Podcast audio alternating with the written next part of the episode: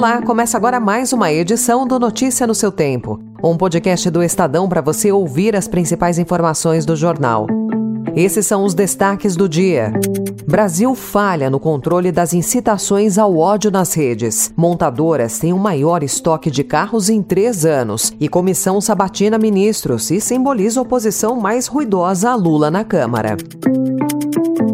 Hoje é quarta-feira, 12 de abril de 2023. Estadão apresenta Notícia no seu tempo.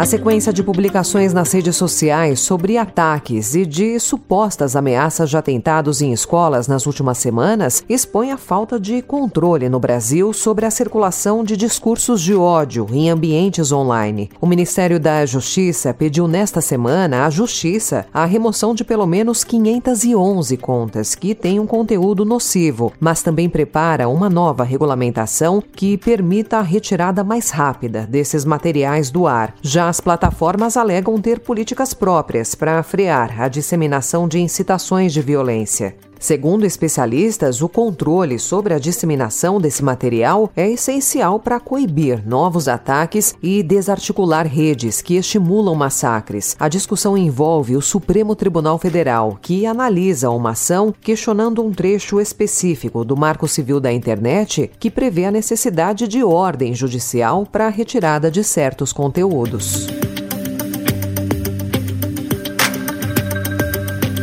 A oposição iniciou uma ofensiva para emparedar em comissões do Congresso integrantes do primeiro escalão do governo Lula. Ontem, o ministro da Justiça, Flávio Dino, virou o primeiro alvo. A audiência na Comissão de Segurança Pública da Câmara foi encerrada em meio a bate-boca entre deputados. Parlamentares aliados do ex-presidente Jair Bolsonaro e apoiadores de Lula trocaram insultos e palavrões.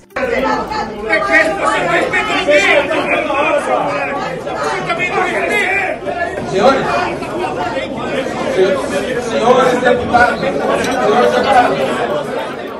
Dino abandonou a sessão em meio aos ataques entre deputados. Hoje será a vez do ministro dos Direitos Humanos, Silvio Almeida, enfrentar o mesmo colegiado, dominado pela oposição. Além dele, outros cinco ministros também foram chamados a prestar esclarecimentos na Câmara. Volume de convites indica a desarticulação política do Palácio do Planalto no momento em que o Congresso monta comissões mistas para a votação de medidas provisórias. Ontem, de quatro previstas, três foram instaladas.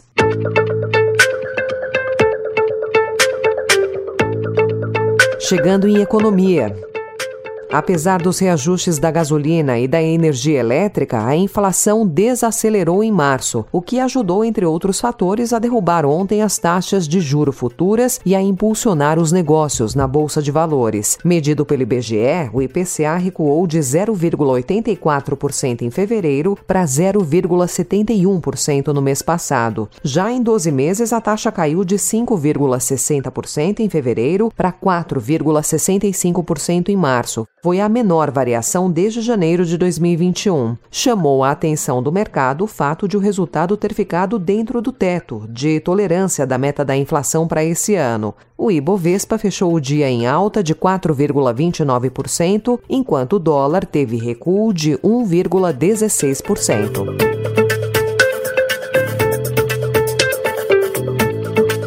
E apesar das paradas de produção dos últimos dois meses, os estoques de veículos alcançaram o maior volume dos últimos três anos, exigindo novos ajustes das montadoras. Pelo menos 12 das 27 fábricas de carros e caminhões ativas no país já interromperam ou vão interromper pelo menos parte da produção nos próximos dias. O segmento começou o mês com quase 204 mil veículos em estoque. Esse volume não era registrado desde abril de 2020, quando a pandemia paralisou as vendas e levou a um encalhe superior a 237 mil veículos. Com a normalização do fornecimento de componentes eletrônicos, que foi um problema que limitou a produção nos últimos dois anos, a indústria esperava uma reação, mas esbarrou no juro alto, no emprego baixo e no endividamento.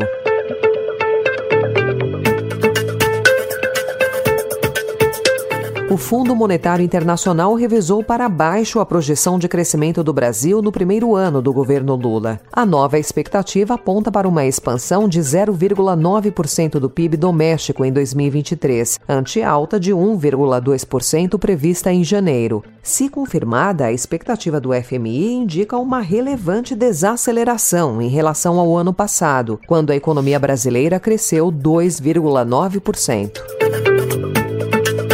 Em comunicado, o ministro da Fazenda Fernando Haddad afirmou ao FMI que a nova regra fiscal vai ajudar a reduzir a inflação e, por consequência, as taxas de juros no Brasil. Ele reafirmou o compromisso de deixar o país com contas no azul ao fim do último ano da gestão petista e rebateu críticas quanto aos riscos de elevação da carga tributária.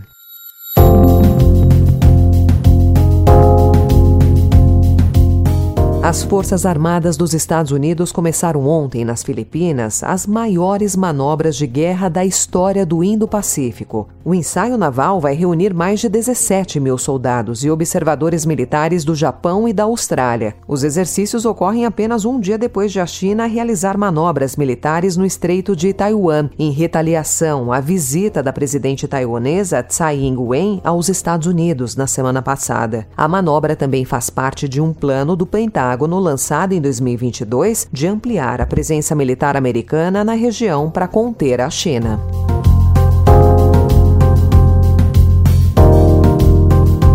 As duas goianas presas em Frankfurt, na Alemanha, depois de terem a identificação das malas trocadas no aeroporto de Guarulhos, foram libertadas ontem. Em nota, o Ministério das Relações Exteriores afirmou que recebeu com satisfação a notícia. A Operação Iraúna, da Polícia Federal, que investiga o caso, prendeu uma quadrilha suspeita de envolvimento na troca de etiquetas. Seis funcionários foram detidos no dia 4 e uma mulher que presta serviço no aeroporto foi detida no último sábado.